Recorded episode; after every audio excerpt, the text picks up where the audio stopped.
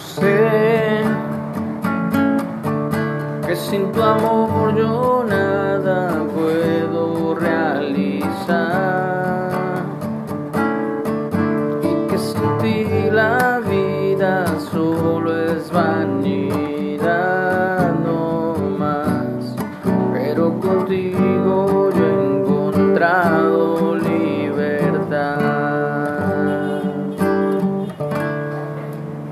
Muy buenos días. Estamos muy agradecidos con Dios por un día más de vida que nos regala.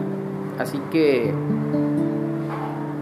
a Él le cantamos, a Él lo adoramos, porque Él es nuestro Dios, nuestro Padre eterno. Estamos en la lectura diaria en el libro de Leví o Mateo. Hoy entramos ya al capítulo 9 y el título para hoy es Jesús sana a un paralítico.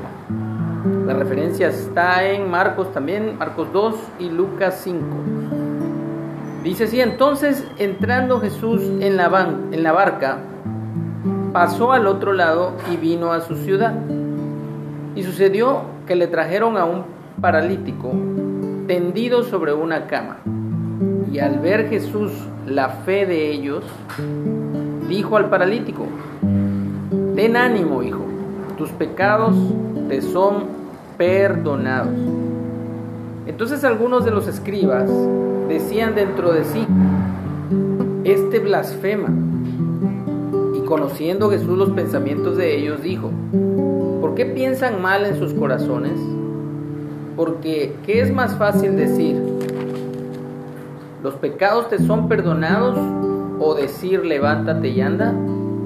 Pues para que sepan que el Hijo del Hombre tiene potestad en la tierra para perdonar pecados, dijo entonces al paralítico, levántate, toma tu cama y vete a tu casa. Entonces él se levantó y se fue a su casa, y la gente al verlo se maravilló y glorificó a Dios que había dado tal potestad a los hombres.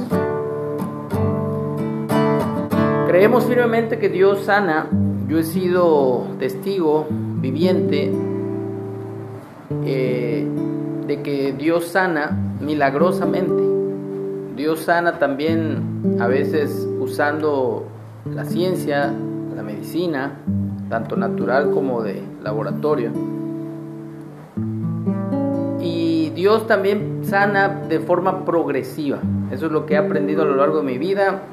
Pero en mi caso, a los 24 años, me detectaron artritis reumatoide juvenil, así que doy testimonio siempre de cómo Dios me sanó de forma milagrosa, con la oración de algunos pastores, el ungimiento, como dice el apóstol Jacobo o Santiago, con aceite en todo mi cuerpo y hasta el día de hoy estoy completamente sano después de casi 23 años de esa experiencia.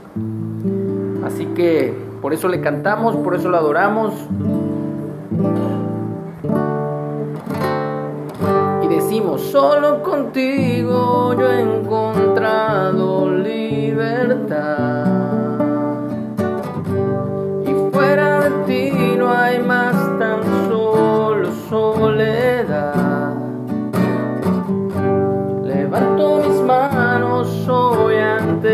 ante tu majestad,